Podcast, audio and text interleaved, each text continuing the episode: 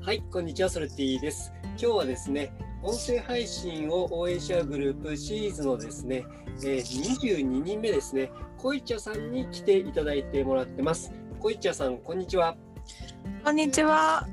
よろしくお願いしよまろす。しくお願いします。もう、こいちゃさんの、えっ、と、はい配信をね、ずっと聞いてたんですけども、はい、ありがとうございます。話をしている時の、あの、うん後ろの音楽と、はいはい。あ と声の、とはい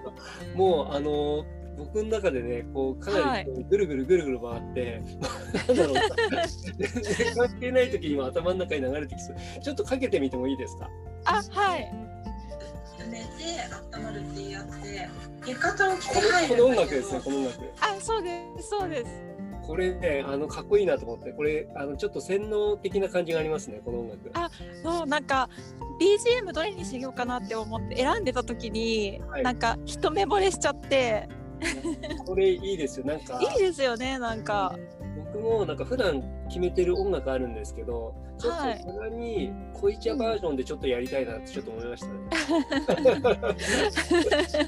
こここの音楽なんかちょっと癖になるなっていうなんかそういう音楽癖になりますよねなんか中毒性ありますよねこれ危ないと思いますこれ全部聞いちゃいましたもんだってあ本当ですかあの歌ってるのも含めてあうーんのな中のキーワードをいろいろ見て、はいすごい気になることがたくさんあってはいなんかいろいろ聞いてもいいですかあはいえっ、と、アドレスホッパーしてる、ホテルで暮らしてるっていう、なんかキーワードが出てきたんですけど、今はうんホテル暮らしだった。そうなんですよホテル暮らししてますえ、それどのぐらい前からしてるあでも1年くらい前からなんですけどのはい。でも365日ホテル暮らしっていうわけではなくてはい。まあ半分くらいですかね。へえ、なんか、うんホテルで暮らしてるのだとホリエモンぐらいしか知らなくて。あんまいないですよね。うん。きっかけは何ですかきっかけはなんか家って必要なのかなって疑問に思ってなるほど。はい。なんかすごい仕事が1年くらい前忙しくてもう本当に朝早くから夜遅くまで仕事しててうんうん、であのその時通勤時間が1時間半くらいかかっててはい。しかもめっちゃ満員電車乗って通勤してたんですねえええなのでもうお家に帰るよりももう会社の近くのビジネスホテルとかに泊まっちゃった方が楽なんじゃないかってくらいだったんですよえなるほど。はい。でそういう時にアドレスホッパーっていう暮らし方をしてる人を知ってはい。あこれだって思って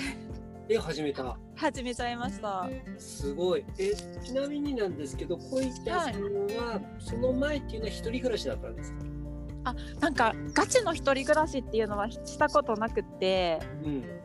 なんか一人暮らしなんか会社の寮とか学生寮とかに入っていったことはあるんですけどはい。もう元々家具家電がついてたりしてたんでなるもうほ本ど。当にガチの一人暮らしはしたことなかったですそうなんですね。そうなんですよ、じゃあそこから、じゃあまあ、いっか、みたいな。うん通勤時間を